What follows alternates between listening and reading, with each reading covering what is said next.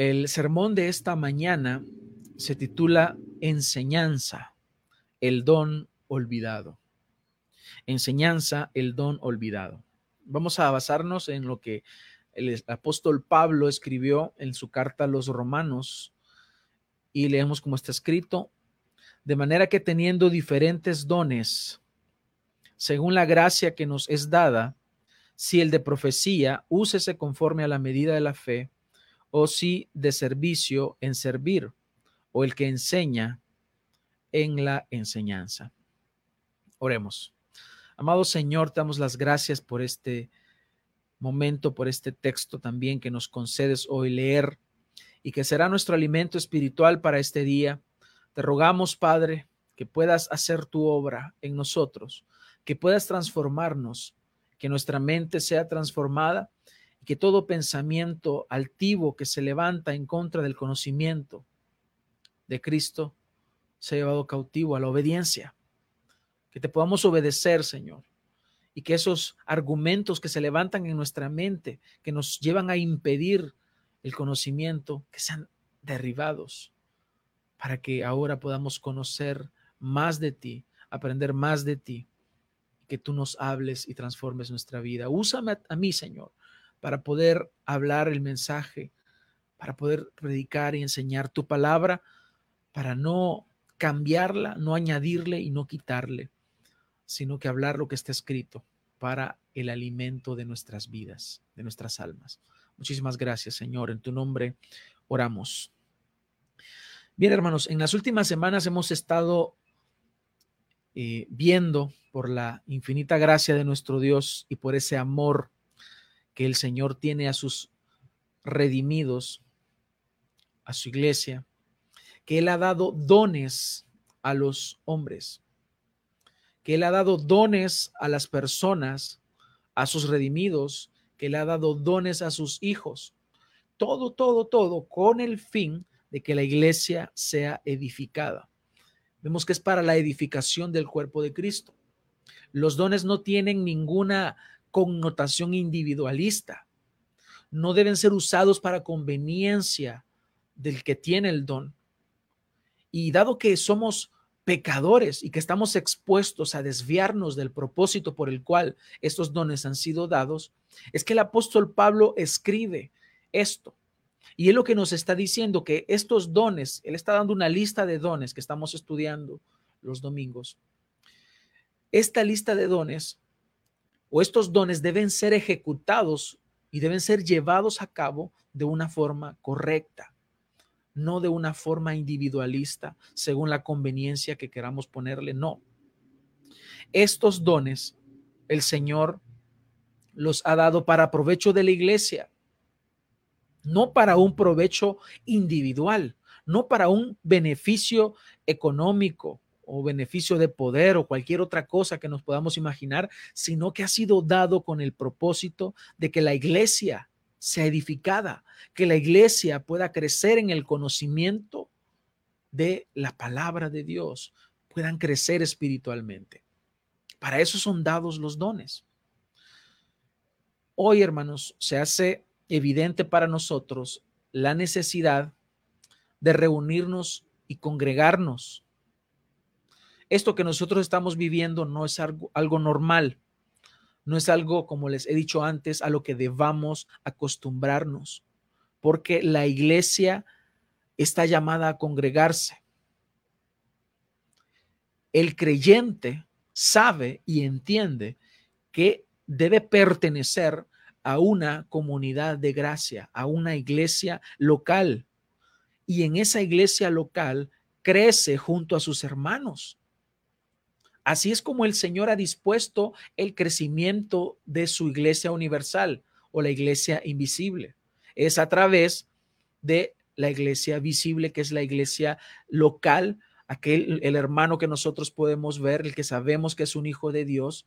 Nos congregamos y nos reunimos en un mismo lugar y es precisamente en el contexto de la iglesia donde se están dando estos listados de dones, hay otro listado en Efesios también, y es en el contexto de la iglesia donde estos dones tienen que ponerse al servicio para que puedan edificar a la iglesia.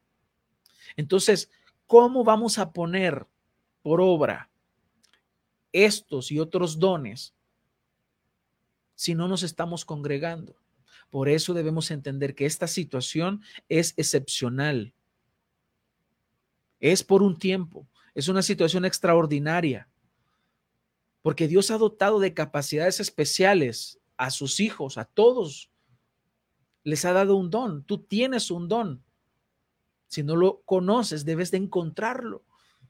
Y hemos estado hablando del don de la profecía, que entendimos finalmente que ese don es un don por su connotación de revelación, es un don que ha cesado porque Dios ya no está trayendo nuevas revelaciones, ya no está trayendo una, una nueva palabra. Entonces tendríamos que añadirla a la Biblia. Ese periodo ya cesó, por lo tanto, ese don, el don de profecía, ya culminó. Ahora tenemos el don, y el que estamos viendo ahora, que es el don de enseñar. Porque la enseñanza, y vamos a ver cuál es la connotación de este don, no es igual que el don de profecía en el sentido de lo que lo que se enseña, eh, la profecía enseñaba una revelación que era traída directamente de Dios, pero en el caso de la enseñanza no se enseña una revelación nueva, se enseña lo que Dios ya ha hablado al hombre. Entonces hoy vamos a hablar acerca de este don, el don de la enseñanza, que es un don ignorado. Es un don ignorado porque como tal el don implica instruir a otros en la palabra de Dios, para lo cual el que instruye debe ser antes instruido, porque lo que enseña no es algo que proviene de sí, no es algo propio de él, no es algo que deriva de su mente y luego eso lo expone, es algo que deriva de la palabra de Dios. ¿Y por qué es ignorado este don? Porque muchos hombres, muchos pastores, hombres que se han autodenominado apóstoles y profetas, están hablando lo que a ellos se les ha ocurrido para poder dominar a las personas y obtener una ganancia deshonesta, para sacar dinero para sacar provecho, para obtener poder. Esa es la realidad que se vive hoy en día. Por eso es un don olvidado, porque es a los pastores, a los diáconos, al liderazgo de las iglesias que deben ejercer este don y deben ejercerlo correctamente. Hay muchos maestros hoy en día.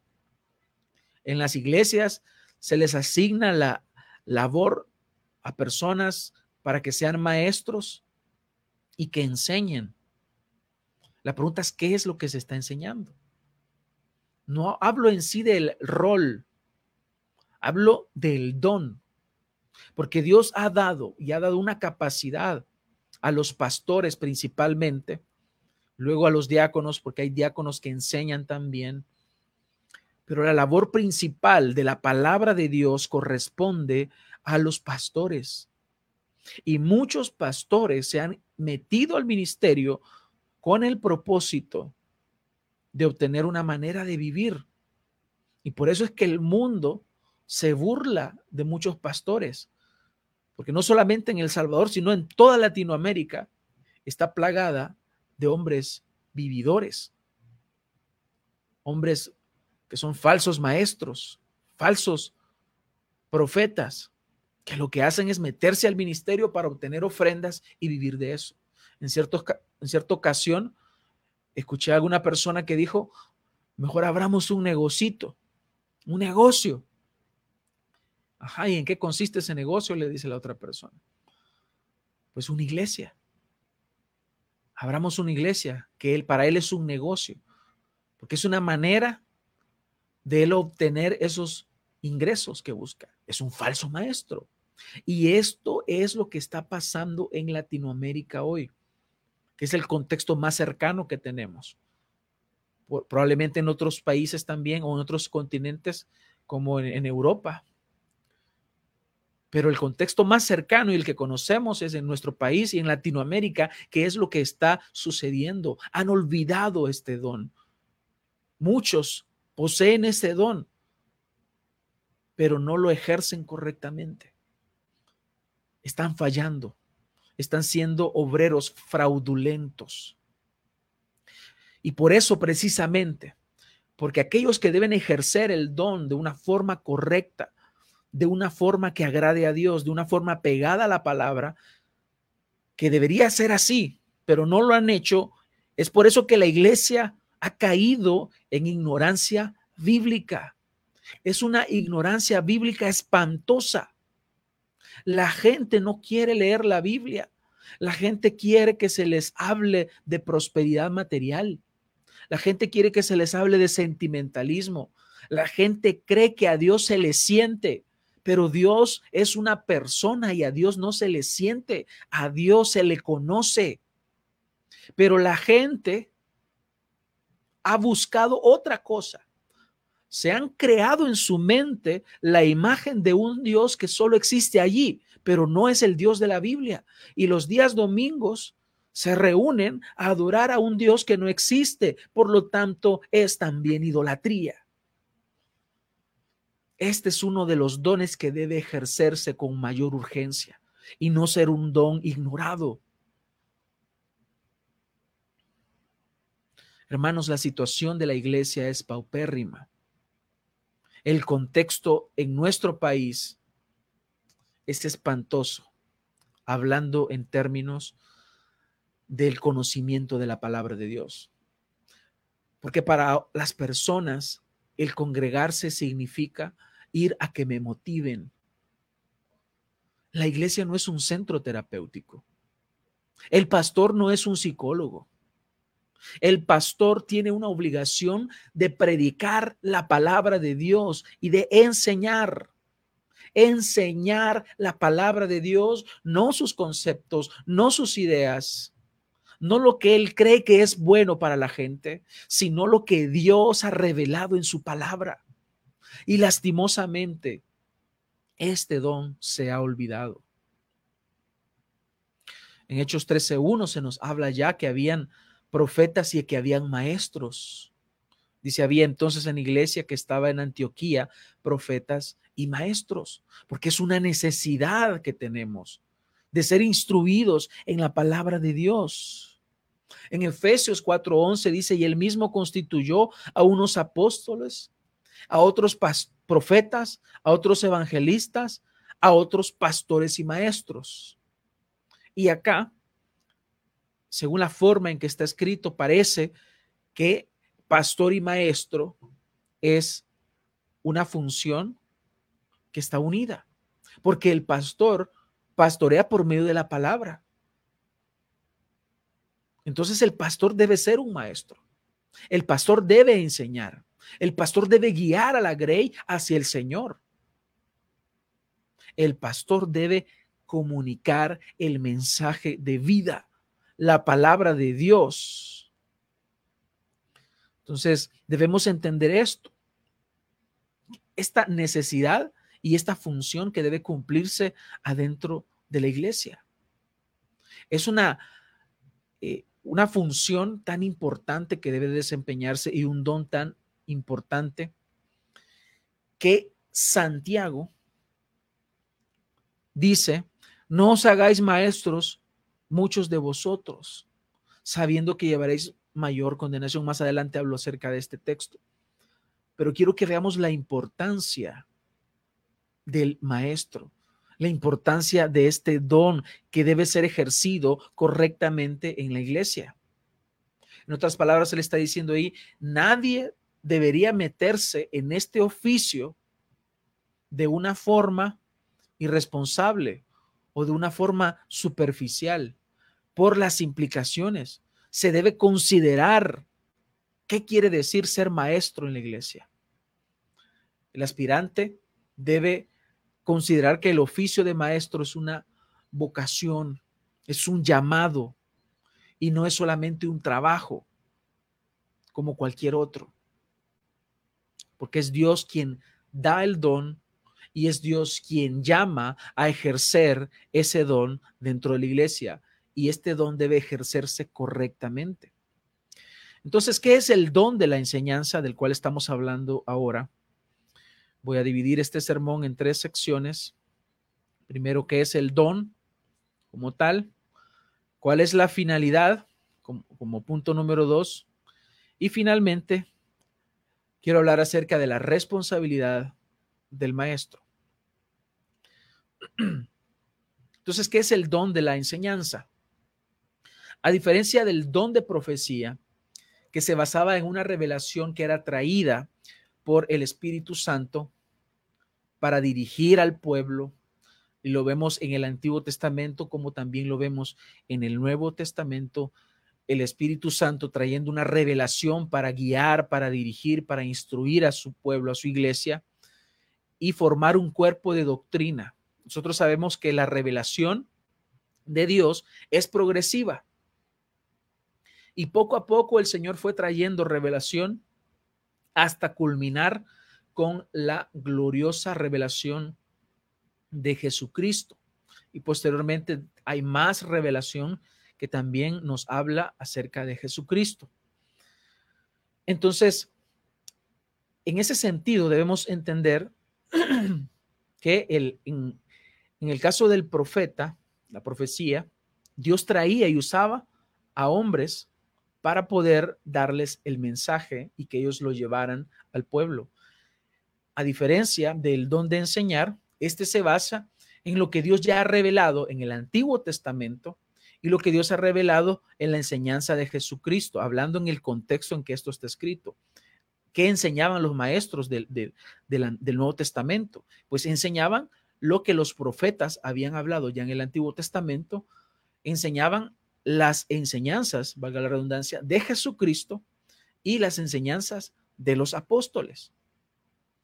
La palabra el que enseña viene del griego didasco, didasco, de ahí viene la palabra didáctica, que significa enseñar. Didasco significa instrucción, enseñar. Enseñanza viene de la palabra griega didascalia. Entonces, ustedes ven, tienen el origen en esa palabra, didasco. Didascalia, que significa instrucción o doctrina. Y el que enseña es como tal didascalos, que significa instructor o maestro. Entonces, ¿qué es lo que enseña ese maestro? Enseña doctrina. Y muchas personas hoy en día le tienen miedo, aborrecen y quieren deshacerse de la palabra doctrina. Y dicen, es que la doctrina divide, es que la doctrina trae confusión, es que la doctrina va a ahuyentar a la gente. Pues la palabra de Dios nos está diciendo que lo que se enseña es doctrina. De ahí sale la palabra doctrina. La función de este don es entonces explicar y transmitir correctamente la palabra de Dios, la sana doctrina. De eso se trata, de enseñar la sana doctrina. ¿Cuál es la sana doctrina?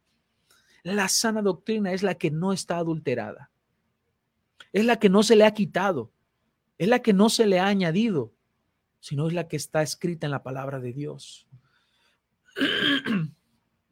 Busca en tu Biblia, por favor, Hechos 15:35.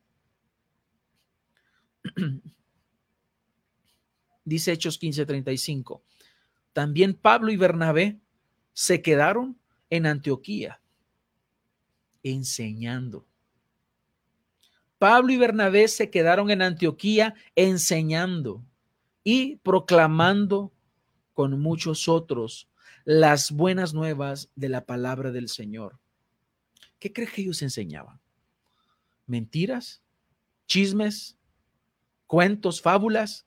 Enseñaban la palabra de Dios, enseñaban la Biblia, predicaban el Evangelio, las buenas nuevas de la palabra del Señor, porque no hay otra cosa más importante, más valiosa y más poderosa que enseñar que la misma palabra de Dios. No existe nada, tus pensamientos no son mejores que el pensamiento de Dios. Lo que tú digas no es mejor que la palabra de Dios. Lo que yo diga de mi mente, de mí, lo que haya generado en mí, no es mejor que la palabra de Dios. Es lo más valioso. Pastor, maestro, es tu trabajo enseñar y predicar la palabra de Dios a la gente, no tu pensamiento, no tus ideas. Hechos 28:30 nos vuelve a decir de Pablo, dice, y Pablo permaneció dos años al final de, de su vida. Él estuvo dos años enteros en una casa alquilada y recibía a todos los que a él venían, predicando el reino de Dios y enseñando acerca del Señor Jesucristo, abiertamente y sin impedimento. Le habían dado esa prerrogativa. Él estaba en arresto domiciliar y ahí las personas llegaban a buscarlo para que él les predicara la palabra. No tenía impedimentos con eso, como no tienes tú ahora, pastor, maestro, diácono, tú que enseñas en la iglesia, no tienes impedimento. ¿Y por qué no lo haces? ¿Y por qué no estás predicando la verdad? ¿Por qué no estás predicando la palabra de Dios, sino que estás predicando otras cosas para tu propio interés, para tu propia conveniencia? Este es un llamado tanto para los pastores, también como para la grey, también para los que asisten a la iglesia y los miembros de la iglesia, a que pongan atención a lo que les están enseñando. Si tú sientes que no creces, si tú sientes, te sientes vacío en cuanto a la palabra de Dios, es porque no te están dando, no te están alimentando con la palabra de Dios y no estás creciendo. Sal de esa iglesia porque no estás creciendo. Lo normal es que tú empieces en el camino del Señor y luego continúas alimentándote de la palabra de Dios, sirviendo, creciendo, estudiando y conociendo más hasta que tú llegues un día a la presencia de Dios, pero es un proceso en el que vas creciendo, en el que vas aumentando tu conocimiento de la palabra de Dios. Pero si no estás creciendo, estás perdiendo tu tiempo. Hay varios ejemplos de maestros en la palabra de Dios, pero quiero que veamos uno en concreto que nos enseña la forma en la que debe ejercerse este don. Debemos entender que es una capacidad especial que el Espíritu da y que no debe ser por un arranque de emoción o un deseo fundamentado en el egoísmo, en el orgullo o en la autorrealización, porque hay personas que se proyectan en ciertos ministros y dicen, yo quiero ser así, yo, yo quiero tener ese don o yo creo que tengo ese don y se meten al ministerio por emoción o por un sentido de autorrealización. Pero ese no es el punto. No se trata de eso. Veamos cómo en Hechos del 18, 18 24, 28 nos habla acerca de un hombre llamado Apolos. Vamos a leerlo. Hechos 18, 24 dice, llegó entonces a Éfeso cierto judío llamado Apolos, natural de Alejandría, hombre elocuente y poderoso en las escrituras. Este hombre era un conocedor de las escrituras y aparte era elocuente, es decir, que él podía transmitir bien el mensaje que tenía basado en las escrituras. Él no estaba hablando nada de sí mismo. Él basaba su enseñanza en las escrituras, porque era poderoso en las escrituras. ¿Qué significa que era poderoso? Significa que él conocía la palabra de Dios. Lo que se tenía obviamente era el Antiguo Testamento. Era lo que él conocía y él conocía perfectamente la palabra de Dios. Era un conocedor de las escrituras. Tenía una manera de expresar la palabra de Dios, era convincente, que era muy elocuente. Él podía comunicar ese mensaje a los demás. Versículo 25. Este había sido instruido en el camino del Señor y siendo ferviente de espíritu, hablaba y enseñaba con exactitud las cosas acerca de Jesús, aunque conocía solamente el bautismo de Juan. Porque él conocía solamente el bautismo de Juan. Al parecer, este hombre había tenido una convicción, un convencimiento intelectual. Él había comprendido precisamente quién era Jesús y lo que se decía de él en el Antiguo Testamento. Sin embargo, él aún no había experimentado un nuevo nacimiento. Este hombre, aunque era poderoso, dice acá, que conocía solamente el bautismo de Juan. Pero veamos referente al, don lo que dice, que había sido instruido en el camino del Señor. Tenía ese conocimiento. Tenía ese conocimiento del camino del Señor. Él sabía lo que hablaba. Era ferviente de espíritu. Es decir, que él se gozaba, él estaba dispuesto a enseñar, él lo que tenía es un espíritu dispuesto, un espíritu dispuesto a la enseñanza. Él era ferviente, disfrutaba obviamente lo que hacía. Hablaba y enseñaba con exactitud las cosas de Jesús, era conocedor de las escrituras. Y acá hay algo muy importante a tomar en cuenta, que este maestro se enfocaba en la palabra de Dios. Era diligente y se enfocaba en la enseñanza de la palabra de Dios. dice el 26 que comenzó a predicar con valentía en la sinagoga. Y cuando Priscila y Aquila le oyeron, le tomaron aparte, le expusieron con mayor exactitud el camino de Dios. Era necesario que él fuera más instruido, porque no solamente se trata de tener una vocación, sino de prepararse. Es ahí donde por eso deducimos que muchos de los falsos maestros de hoy en día o muchos de los pastores que no están predicando, no lo están haciendo por haraganes, porque ser maestro y ser pastor implica estudiar la palabra de Dios. No se trata de agarrar un versículo y decir, ah, de esto les voy a hablar, ya voy a ver qué, me sale como la irresponsabilidad de muchos predicadores hoy en día que dicen es que el Espíritu va a llenar, va a llenar mi boca, entonces no voy a estudiar ahí lo que Él diga. Irresponsables, haraganes. No, predicar la palabra de Dios y enseñarla implica la responsabilidad de prepararse, de estudiar la Biblia, de saber lo que se está hablando basado en la palabra de Dios. Este hombre comienza a predicar con valentía porque requiere de valor enseñar la palabra de Dios. Requiere de valor porque muchas personas te van a odiar cuando predicas la verdad. Por eso las iglesias de sana doctrina no se hacen muy grandes, no se hacen mega iglesias, porque se dice la verdad y a la gente le molesta que le digan que es pecadora y que debe arrepentirse de sus pecados. La gente quiere a un Dios de amor, pero aborrece a un Dios que es justo, a un Dios que es santo, a un Dios que dice, sed santos porque yo soy santo. Así funciona el mundo hoy en día. Y la gente va a odiarte, a, tú, a ti que predicas la palabra de Dios de verdad, que enseñas, la gente te, va a odiar, tu familia te va a aborrecer, vas a ser el menos popular. La gente no va a querer estar contigo porque tú enseñas la palabra. Esto es lo que sucede. Por eso se necesita valor. Él estaba en un contexto en el cual lo podían apedrear y matar por decir la verdad. Pero él comenzó a predicar con valentía en la sinagoga. Era un hombre valiente.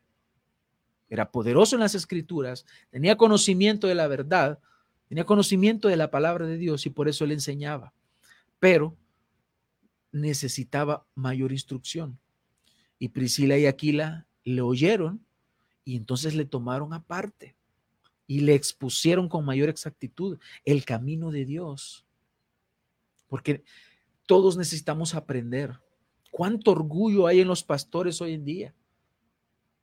Y pecamos de esta forma, siendo orgullosos al no querer recibir la instrucción, al no querer estudiar la palabra de Dios al no agarrar un libro y ponernos a estudiar y qué es lo que dice, al no revisar lo que en la historia los otros predicadores que han existido en otro tiempo dijeron acerca de un texto. Es orgullo creer que yo, yo tengo la interpretación correcta cuando está tergiversada totalmente. Requiere de humildad aceptar y entender que yo como maestro, debo prepararme, debo instruirme, debo recibir mayor instrucción.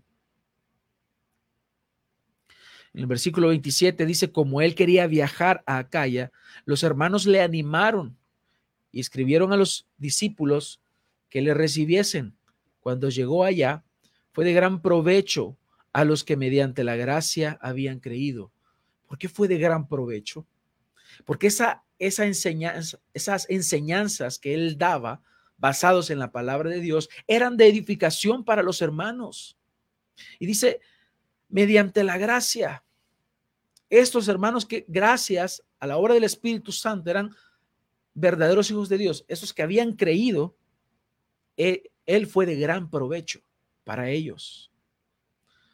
Porque el, don de la enseñanza, cuando es ejercido correctamente, ayuda a los creyentes a crecer. No se trata de que digan que yo soy bueno ah, que cuánto conocimiento tengo, eso es lo de menos. No se trata de eso. Se trata de enseñar a los, a los hermanos para que puedan crecer en el conocimiento de la verdad. Y el versículo 28 dice, pues refutaba vigorosamente a los judíos en público, demostrando por medio de las escrituras que Jesús era el Cristo. Un verdadero maestro utiliza su conocimiento para corregir el error, para refutar las herejías, para refutar el error, demostrando por medio de las escrituras la verdad. Finalmente se trata de eso. Ese es el propósito, que la iglesia se edifique, que se corrija el error por medio del don de la enseñanza, que se basa en la palabra de Dios. Por eso es un don olvidado, porque muchos han dejado de enseñar e instruir en la palabra de Dios para dedicarse a enseñar lo que ellos piensan que es bueno. Tal fue el aporte de Apolos, que en 1 Corintios 3, 6 dice el apóstol Pablo, yo planté, Apolos regó, pero Dios dio el crecimiento. Esa es la obra que este hombre hizo, ejerciendo ese don, el don de la enseñanza. Pero este don, hermanos, tiene una finalidad y debemos basarnos en Jesús, que él mismo fue ese gran maestro. Y Jesús manda también a sus discípulos a que enseñen la palabra de Dios. Dice Mateo 28, 19, id y haced discípulos a todas las naciones, bautizándolos en el nombre del Padre, del Hijo y del Espíritu Santo, enseñándoles, enseñándoles. Es la misma palabra griega. Instruir. Enséñenles a que guarden todas las cosas que os he mandado. Esta es la labor que debe cumplirse adentro de la iglesia a enseñarles a la iglesia, a enseñarle a quienes, a los que han creído, a los que han sido bautizados, a los que son miembros de las congregaciones, a que guarden las palabras del Señor, a que guarden todo lo que Dios nos ha mandado en su palabra. Ese es discipulado. Y aquí quiero introducir una, una nota aclaratoria. Hoy en día se conoce discipulado únicamente cuando hay reuniones grupales Hermanos, discipulado es todo lo que la iglesia hace, porque en toda la, labor que la iglesia hace debe existir la exposición de la palabra de Dios. Nos discipulamos cuando nos congregamos. Nos discipulamos en todo momento que nosotros nos exponemos a la palabra de Dios. Ese es el verdadero discipulado. Porque discipulado significa enseñar, enseñarles enseñarles a ellos a que guarden las cosas que el Señor ha mandado en su palabra. Él les está ordenando. Jesús les está diciendo a sus discípulos que enseñen a los nuevos discípulos todo lo que Él ya les había enseñado, todo lo que la Biblia dice. Por lo tanto, tienen que instruirlos en la doctrina. Tiene que haber esta instrucción de la doctrina no podemos recibir otra cosa. No le tengas miedo a la palabra doctrina. Doctrina significa instrucción. Instrucción. Hay gente que dice que, le tiene temor a la doctrina y dice, no evangelices con doctrina, dicen algunos. Pero cuando tú evangelizas a alguien y le dices, mira, Jesús es Dios, ¿qué es eso? Eso es doctrina. Es doctrina. Es la doctrina de Dios, que Jesús es Dios. Si tú no utilizas la doctrina, no estás evangelizando. El mensaje de salvación, el mensaje del evangelio implica doctrina, implica verdades que son inconmovibles, que Jesús es Dios. Por eso es que debe ejercerse correctamente el don de la enseñanza. Y quiero que veas un contraste. Por naturaleza, nosotros éramos ignorantes, ciegos, vivíamos en la oscuridad y en la vanidad de nuestra mente. Eso éramos antes. Pero Dios da este don para que haya luz en nuestra vida para que dejemos de estar en tinieblas en nuestra mente y tengamos luz y que vengamos al conocimiento de la verdad, porque estos dones traen crecimiento. Y quiero invitarte a que vayas a Efesios capítulo 4. Voy a hacer una, una lectura un poco extensa, pero quiero que veas el contexto y por qué es necesario este don. Dice, pero a cada uno versículo 7 del capítulo 4 de Efesios, pero a cada uno de vosotros fue dada la gracia conforme a la medida del don de Cristo. Por lo cual dice, subiendo a lo alto llevó cautiva la cautividad y dio dones a los hombres. Y eso de que subió, ¿qué es? Sino que también había descendido primero a las partes más bajas de la tierra. El que descendió es el mismo que también subió por encima de todos los cielos para llenarlo todo. Aquí cuando dice que descendió a las partes más bajas de la tierra, no está hablando al, infierno, no está hablando que fue abajo a la tierra, no está hablando de eso. Cuando dice que descendió es cuando él vino y se hizo hombre. Entonces valga ahí la aclaración. El que descendió es el mismo que también subió. Aquí habla de su ascensión. Es decir, la, la etapa o la, parte de su humillación y su exaltación para llenarlo todo.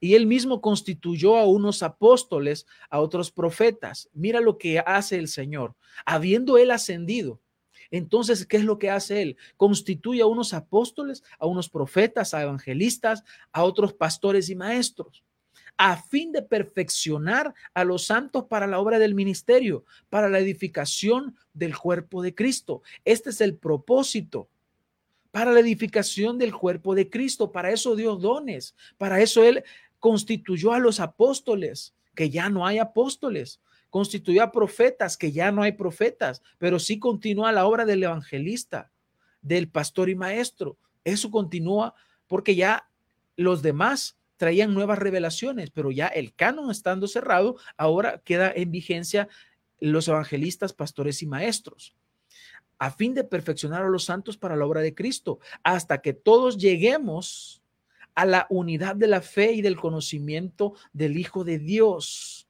¿Por qué es que debe ser instruido? Para esto, para que tú llegues al conocimiento del Hijo de Dios, a la unidad de la fe. Una fe. No hay diferentes fe. Hay una sola, una sola doctrina a un varón perfecto a la medida de la estatura de la plenitud de Cristo, para que ya no seamos niños fluctuantes. Entonces, lo contrario a ser un niño fluctuante es tener el conocimiento del Hijo de Dios. Dios no quiere que tú seas un niño fluctuante que no sabe lo que quiere. Que hoy cree esto, mañana cree lo otro, Hoy lo visitan los testigos de Jehová, les abre las puertas, hoy creen esto, después anda con los adventistas y así. Un niño fluctuante que no sabe qué es lo que quiere. Dios para nosotros no ha determinado eso, sino que nosotros crezcamos en el conocimiento de la verdad.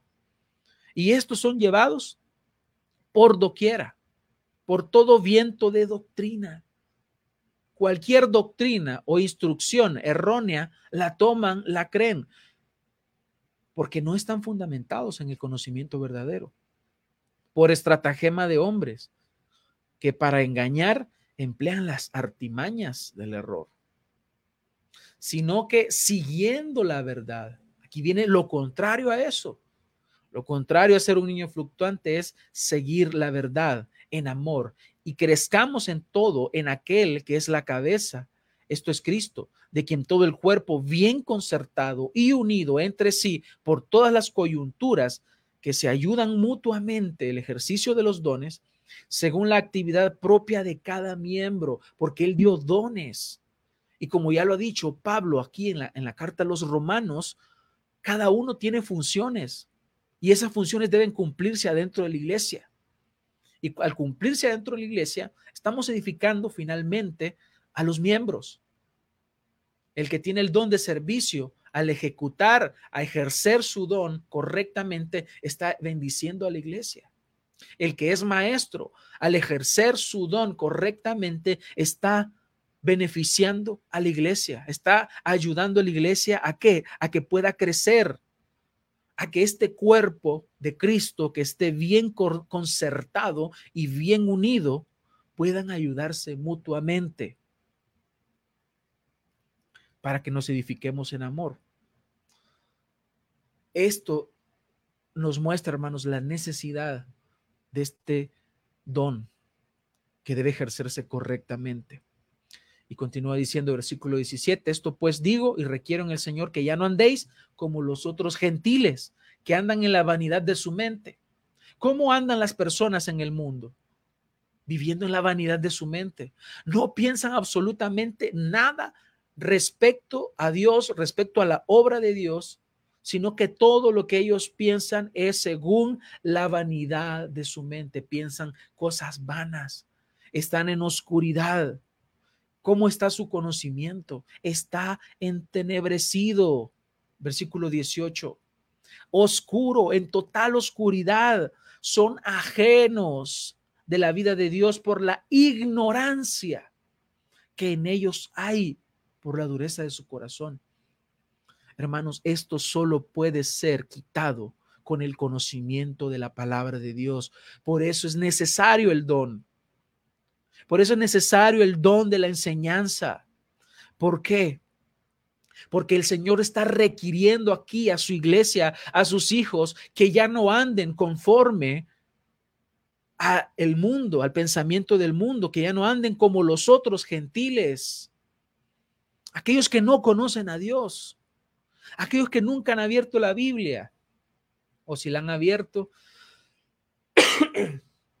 ha sido para leer algo superficial, sin ningún compromiso de conocimiento. Así vive la gente en el mundo. Hay personas que tienen una Biblia en su casa, la tienen abierta en el Salmo 91 para que les bendiga su casa, por la ignorancia que hay en ellos. Lo hacen. Y así hay muchos cristianos que andan utilizando mala palabra por la ignorancia que hay en ellos, que andan viendo demonios por todos lados, que andan usando la sangre de Cristo como amuleto, que andan utilizando textos como amuletos de la suerte. No estudiaron para el examen, pero dicen, todo lo puedo en Cristo que me fortalece. Van a una entrevista de trabajo y dicen, todo lo puedo en Cristo que me fortalece, sacando el texto fuera de su contexto, como amuleto. La sangre de Cristo tiene poder como amuleto.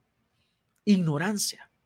Y así puedo extenderme a darte una serie de ejemplos que nos muestra esto, que hay ausencia de conocimiento de la palabra de Dios, que hay vanidad en sus mentes. Y versículo 20 dice, mas vosotros no habéis aprendido así a Cristo.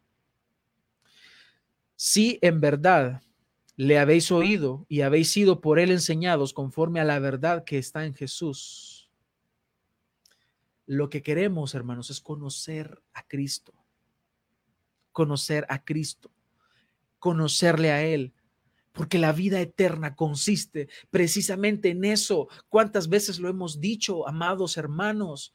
La vida eterna consiste en conocer al Señor. El Señor lo dijo en Juan 17:3.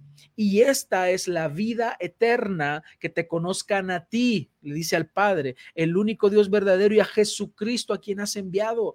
La vida eterna en Cristo consiste en conocerle a Él. Entonces la pregunta es, ¿cómo le conocemos? ¿Cómo conocemos a Dios? ¿Cómo conocemos a Cristo?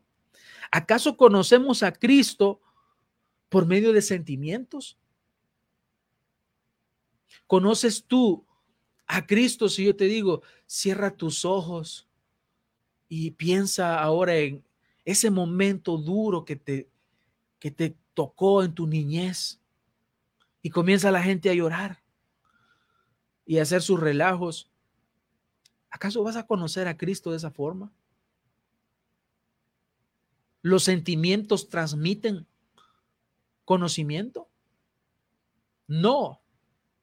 El sentimiento no transmite ningún conocimiento.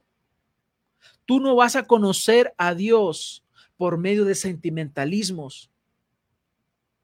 Tú no vas a conocer a Dios de esa forma. Tú conocerás a Dios por medio de la palabra de Dios. Conocemos no por sentimientos, conocemos por la mente. Por la mente aprendemos, por la mente nosotros conocemos. Conocemos solo cuando nos enseñan entonces.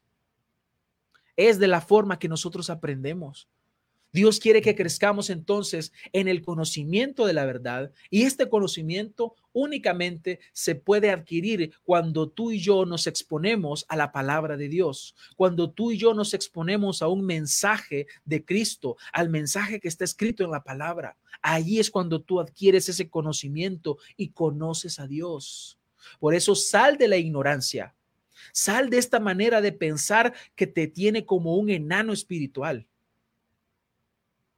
Tú puedes decir que hablas muchas lenguas, que haces esto y lo otro, pero si tú no conoces a Dios, todo eso es vano, no sirve. Se trata de conocer a Dios. ¿Estás conociendo a Dios? ¿Estás ocupando tu tiempo para conocer a Dios? Hoy en esta cuarentena estoy seguro que has tenido mucho más tiempo que el que tenías antes, más tiempo libre. ¿Estás leyendo la palabra de Dios, estás escuchando sermones, estás siendo edificado, estás participando de los estudios y las oraciones de la iglesia o no lo estás haciendo. Porque entonces estás deteniendo tu crecimiento, estás afectando tu alma. Cada vez que tú y yo nos reunimos para adorar al Señor, debe haber ahí palabra de Dios para crecer no existe nada más valioso, nada más precioso que la misma palabra de Dios.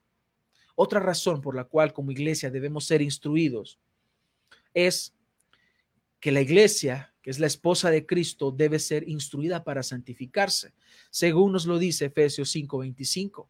Él le da una instrucción a los maridos de que amen a sus esposas y en medio de esa instrucción, él toma como referencia la relación que existe entre Cristo y la iglesia, la cual es una relación preciosa donde el Señor le enseña a la iglesia. Dice, maridos, amad a vuestras mujeres así como Cristo amó a la iglesia y se entregó a sí mismo por ella. ¿Para qué? ¿Para qué se entregó? Para santificarla, habiéndola purificado en el lavamiento del agua por la palabra la palabra de Dios. Por la palabra. Así nos vamos limpiando, así nos vamos lavando. ¿Por qué? Porque en nuestro ser aún están los vestigios del viejo hombre que está viciado. Por eso es que dice Pablo, haced morir lo terrenal en vosotros. Es algo que nosotros vamos a hacer al exponernos únicamente a la palabra de Dios. No hay otra forma. El Señor lava a su iglesia por la palabra. El Señor santifica a su iglesia por la palabra. A fin, dice el versículo 27, de presentársela a sí mismo. Porque somos para Él, porque la iglesia es de Él, el pueblo de Dios le pertenece a Él. Él quiere entonces una iglesia gloriosa que no tenga ni mancha ni arruga ni cosa semejante. sino que sea santa y sin mancha. Tú te purificas cuando tú te expones a la palabra de Dios y vives la palabra de Dios. No hay otra forma, no hay otro medio. La única forma de crecer es que nosotros nos expongamos a la palabra de Dios. Y eso es mediante el don de la enseñanza.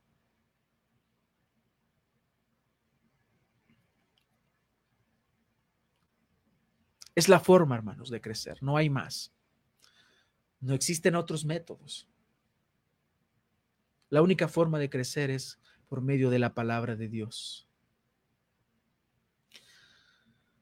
El medio de santificarnos y limpiarnos es la palabra de Dios, la cual debe ser enseñada en las iglesias, la cual debe ser enseñada en la iglesia local. Él está tomando como referencia el lavamiento con agua pura. Así nos lavamos, así nos limpiamos. Porque cuando nosotros leemos la Biblia, nos damos cuenta de lo que hacemos mal y qué es lo que debemos corregir. Alguien dijo hace unos días, leí la palabra y encontré muchos errores, todos ellos en mí. Porque cuando nosotros leemos la palabra, ella nos lee. Ella nos está diciendo a nosotros quiénes somos. De manera tal que podemos ver nuestra necesidad espiritual. Y por eso es que bienaventurados los pobres en espíritu. Los pobres en espíritu son aquellos que se dan cuenta de su necesidad espiritual, su necesidad de Dios. Y le buscan y le hallan. Es por eso, hermanos, que la iglesia debe ser santificada a través del don de la enseñanza. Dios utiliza ese medio. Mientras las personas escuchan la palabra de Dios, sus vidas son transformadas. Ahí el Señor nos instruye y ahí nos dice cómo debemos aplicarla en nuestra vida para vivir de acuerdo y en congruencia y en coherencia a lo que ya la Biblia nos dice que nosotros debemos ser y hacer. Por eso es que Dios ha dado este don a muchas personas de enseñar la palabra de Dios. Dios ha levantado adentro de las iglesias a hombres que tienen este don, que puedan enseñar con sabiduría, que puedan enseñar con paciencia, que puedan enseñar con doctrina. En segunda de Pedro 3, 17 dice, así que vosotros, oh amados, sabiéndolo de antemano, guardaos, no sea que arrastrados por el error de los inicuos caigáis de vuestra firmeza. Antes bien, creced en la gracia y el conocimiento de nuestro Señor y Salvador Jesucristo. A Él sea la gloria hasta el día de la eternidad. Por eso necesitamos, hermanos, este don que se ha ejercido correctamente en la iglesia. Guardémonos, no sea que arrastrados por el error de los inicuos, porque el mundo te querrá doblegado a ellos, porque el mundo va a promover su agenda,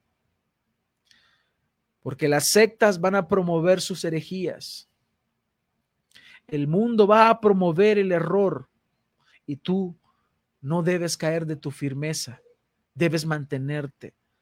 Cuanto más conoces la palabra del Señor, más protegido tú estás ante las acechanzas del enemigo. Y en tercer lugar, el maestro debe entender que tiene una responsabilidad muy grande, que esto no es un juego. La responsabilidad del maestro radica en que son almas con las que está tratando son almas, se está jugando la eternidad. Se trata de guiar a las personas a Cristo por medio de la exposición de la palabra. A eso es lo que se refería Santiago 3.1, donde dice, hermanos míos, no os hagáis maestros muchos de vosotros sabiendo que recibiremos mayor condenación.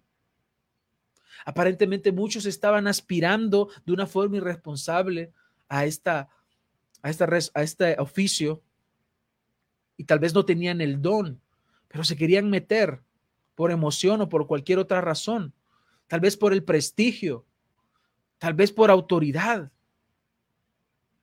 No sabemos, pueden haber muchas motivaciones.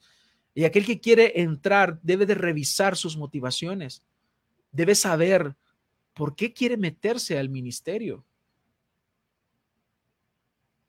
Muchos en la búsqueda tal vez de ese prestigio estaban aspirando a ejercer este don dentro de la iglesia de esa forma. Y Santiago les da una advertencia, no os hagáis maestros muchos de vosotros. Es decir, esto trae una gran responsabilidad. Y no es que se esté buscando desalentar, porque el que anhela obispado, buena obra desea. El que anhela un pastorado, porque es en el pastorado también donde se ejerce, todo pastor debe ser un maestro, no puede decir a un pastor, es que yo solo soy pastor, no soy maestro, porque la labor del pastor es enseñar la palabra de Dios. Tu pastor te pastorea cuando te lleva a los dulces, a las aguas apacibles, cuando te lleva a los verdes pastos, a los lugares preciosos y hermosos de la palabra de Dios, al agua dulce de la palabra de Dios. Ahí te pastorea. Entonces el pastor debe enseñar la palabra de Dios. Aquí eh, Santiago no está buscando desalentar eso, sino que tengan una conciencia correcta. Porque el que anhela obispado, buena obra desea, pero es necesario que el obispo sea, y ahí nos da el apóstol Pablo una lista de requisitos. Entonces, tienen que considerar que el oficio de, maestro es una vocación, el oficio del pastor y maestro es una vocación y requiere de un llamado. No es algo que debe tomarse a la ligera. Debemos aspirar a este oficio con las intenciones correctas en nuestro corazón. Por eso se debe evaluar qué es lo que nos está moviendo. ¿Acaso es riquezas? ¿Acaso es tener poder? Porque hay muchos pastores hoy en día que tal vez no es por el dinero, sino que es por tener poder, por tener sujeción, a sujetadas a la gente, pensando que son sus ovejas, pensando que le pertenecen a él. Esta es una motivación incorrecta, es una motivación inapropiada, es una motivación que va a ser castigada tarde o temprano por el Señor, porque no se trata de tener dinero, no se trata de hacerme rico en el ministerio. Esos son abusos. No se trata de tener poder y tener a la gente sujetada o que me digan pastor o que me digan siervo del Altísimo, siervo de Dios. Lastimosamente muchos entran en el ministerio de esa forma. Evalúa tu corazón. Evalúa tus intenciones. Porque el propósito debe ser edificar a la iglesia, ser instrumentos de Dios en realidad, que prediquemos la palabra de Dios. Entonces, es algo serio, es algo que debe tomarse con responsabilidad. Y la otra parte de esta responsabilidad radica en que al ser un maestro, estamos expuestos al escrutinio público. Debemos ser ejemplos debemos ser ejemplos de la Grey. Porque tú que predicas, debes predicarte a ti mismo. Tú que enseñas, debes aplicar lo que enseñas. tú que instruyes a otros, debes instruirte a ti mismo, debes de vivir. Es una gran responsabilidad. En nuestro país hemos visto casos muy vergonzosos de pastores que han cometido actos demasiado, demasiado vergonzosos, que para lo único que sirven es para que la gente se burle del Señor, se burle de Cristo, blasfeme el nombre de Cristo, se burle de la iglesia. Son personas que no deberían ejercer el ministerio y la gente los defiende. Porque lo que les predica, porque lo que les enseña es lo que les entretiene. Hubo un caso de un pastor que fue hallado en un motel golpeando a una mujer que no era su esposa. Un acto vergonzoso. Hubo un pastor en nuestro país que se casó muchas veces, se casaba y se divorciaba muchas veces. Diferentes hijos con diferentes mujeres. Eso es vergonzoso. Porque el obispo debe ser marido de una sola mujer. Son actos vergonzosos. Conocemos de pastores que han robado grandes cantidades de dinero. Porque al ser pastor y al ser maestro, que es lo que implica el, don de la enseñanza, estamos bajo el escrutinio público. Las personas nos miran. Las personas miran al pastor, miran al maestro, miran al que está enseñando, que debe vivir. Y la gente pone su mirada, tal vez no en cuanto a fe, pero sí te miran cómo tú estás viviendo lo que predicas. la vida de los maestros debe reflejar entonces sus enseñanzas. Por eso las faltas que ellos cometen son más graves. Jesús lo dijo en Lucas 12, 48, porque a todo aquel a quien se haya dado mucho, mucho se le demandará.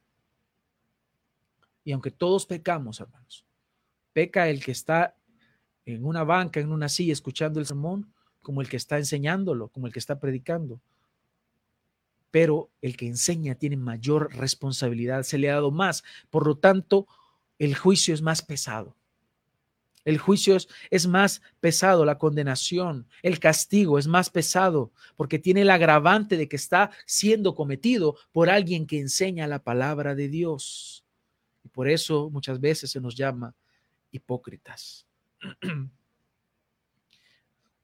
El Señor manda que se nos que nos libremos de estas personas. Marcos 12:38 dice, y les decía en su doctrina, guardaos de los escribas que gustan andar con largas ropas y aman las salutaciones en las plazas, que les hagan reverencias, y las primeras sillas en las sinagogas y los primeros asientos en las cenas, que devoran las casas de las viudas y por pretexto hacen largas oraciones estos recibirán mayor condenación, porque pudiendo ellos enseñar la palabra o debiendo hacerlo, no lo hacen. Y lo que hacen es que se enfocan en otras cosas que no traen edificación a nadie. Entonces recibirán mayor condenación, porque ellos deben ser maestros de la palabra de Dios. Entonces, debemos tener en cuenta este don que debe ser ejercido en la iglesia, pero debe ser ejercido correctamente. Y finalmente, hermanos, quiero concluir con esta aplicación. El ejercicio de este don es necesario, es vital, no es negociable. Es vital que debe ejercerse el don de la enseñanza adentro de la iglesia, porque es así como crecemos porque es así como conocemos al Señor verdaderamente. Mediante el ejercicio de este don, debemos nosotros, por eso, promoverlo adentro de la iglesia responsablemente. El pastor debe enseñar la palabra de Dios, es su llamado. Es la forma en que crecemos, es la forma en que somos guardados de los lobos rapaces que quieren devorar a las ovejas. Y al mismo tiempo el ejercicio de este don conlleva una vida ejemplar una vida de acuerdo a lo que se predica, una vida en la cual podamos glorificar al Señor y al mismo tiempo ayudar a otros a que puedan crecer en el conocimiento de la verdad. El ejercicio de este don es necesario y de vital importancia dentro de la iglesia. Debe ejercerse de forma bíblica, de forma correcta. Y solo así podemos evitar a los falsos maestros, que nos dice en segunda de Pedro 2.1, pero se levantaron falsos profetas entre el pueblo, así como habrá también falsos maestros entre vosotros, los cuales encubiertamente introducirán herejías destructoras, negando incluso al Señor que los compró, trayendo sobre sí una destrucción repentina. Hermanos, esta es la urgencia de hoy en día. Esta es la necesidad más grande que la iglesia tiene. No de remodelar los parqueos, no de remodelar el templo, no de construir una sala de estar para el pastor, no de construir un parqueo especial para los pastores, no de aumentarle el sueldo al pastor. Esa no es la necesidad principal de la iglesia. La necesidad principal de la iglesia es que crezcamos en el conocimiento de la verdad para que salgamos de la ignorancia en la cual están muchas iglesias, para que vayamos a un verdadero avivamiento. El verdadero avivamiento es regresar a la palabra, es volver al Señor. No es estar hablando en lenguas, no es que te tires al suelo, no es que brinques, no es que asistas a conciertos, no es que llores. Ese no es el verdadero avivamiento. El verdadero avivamiento consiste en que te vuelvas a Cristo, en que vayas al Señor, en que te humilles al Señor, en que vivas la palabra de Dios. Ese es el verdadero avivamiento pero los falsos maestros te han engañado para tenerte entretenido. Así que sujétate a la palabra, lee tu palabra, vive la palabra de Dios, lee tu Biblia, vive la palabra de Dios. Este, el ejercicio espiritual de este don entonces también traerá crecimiento a tu vida y este verdadero avivamiento. Hay iglesias que han dedicado semanas de oración pidiendo un avivamiento y lo que tienen en la mente es manifestaciones extrañas. Por eso no hay un verdadero avivamiento, porque el verdadero avivamiento consiste en ir a la palabra de Dios y los maestros que ejercen su don correctamente están ayudando a ese verdadero avivamiento, a llegar a la palabra de Dios, que vivamos la palabra de Dios. Y por último, el ejercicio de este don conlleva también que lo que se enseñe sea la palabra de Dios. Fuera de ello, no hay absolutamente nada. No crecerás con ideas, no crecerás con emociones, crecerás solo con la palabra de Dios en tu vida. Así que hermanos, seamos conscientes y también seamos responsables de la necesidad que tenemos del ejercicio de este don correctamente adentro de la iglesia. Vamos a culminar en esta tarde, ya son las 12, y quiero invitarles a que oremos y que oremos por nuestras iglesias, que oremos por las iglesias y que el Señor ponga la conciencia correcta en cuanto, la, en cuanto a la administración de este don que debe ser ejercido correctamente. Vamos a orar. Gracias te damos, Señor, por este tiempo que nos has permitido, por tu bondad maravillosa, por darnos la oportunidad, Señor, de leer la palabra, de leer lo que tú has hablado y cómo nuestra iglesia debe atender a la necesidad de la instrucción de tu palabra. Y para ello tú has dado dones y este don de maestro, ese don de enseñanza debe ser ejercido correctamente. Oramos, Señor, por nuestra iglesia. Oramos por todos los que están viendo este video para que puedan ser edificados en la verdad. Señor, ayúdanos a crecer, ayúdanos a vivir tu palabra. Es lo que te rogamos hoy. No queremos nada más que agradarte a ti. Así que te pedimos que nos ayudes a vivir en la comunión de tu palabra, que todos los días podamos crecer, que todos los días nos expongamos y de esta forma, Señor, vamos a glorificarte en nuestra vida. Mientras vivimos en nuestra peregrinación en este mundo, queremos atender diligentemente a lo que tenemos que hacer como iglesia y como hijos tuyos individualmente. Bendice a cada uno, Señor, y ayúdanos a que esta semana podamos vivir de acuerdo a tu voluntad, que podamos vivir, Señor, agradándote. Muchísimas gracias, Señor. Amén. Bien, hermanos, el próximo domingo vamos a realizar una, una transmisión especial. Vamos a transmitir con nuestros hermanos de la iglesia de Metapan. Eh, el hermano Eduardo Pulling estará predicando la palabra de Dios el próximo domingo y vamos a hacerlo siempre en este formato. Únicamente vamos a incluir a algunos hermanos que puedan participar en la transmisión del próximo domingo. Así que les invito a que puedan eh, conectarse también el próximo domingo y continuemos creciendo en el conocimiento de nuestro Señor Jesucristo. Esto ha sido todo por este día del Señor. Y acuérdense que hoy es el día del Señor, el día que nuestro Dios creó para su gloria, para que nos gocemos y nos alegremos en Él. Hoy celebramos que Jesucristo resucitó de los muertos, haciendo válido ese sacrificio que hizo en favor de los pecadores, en favor de los redimidos, quedando como evidencia que su sacrificio fue acepto delante del Padre. Así que alegrémonos hoy y que el Señor les bendiga eh, su vida y que esta semana podamos vivir para la gloria de Dios. Hasta pronto. Que el Señor les bendiga, amados hermanos.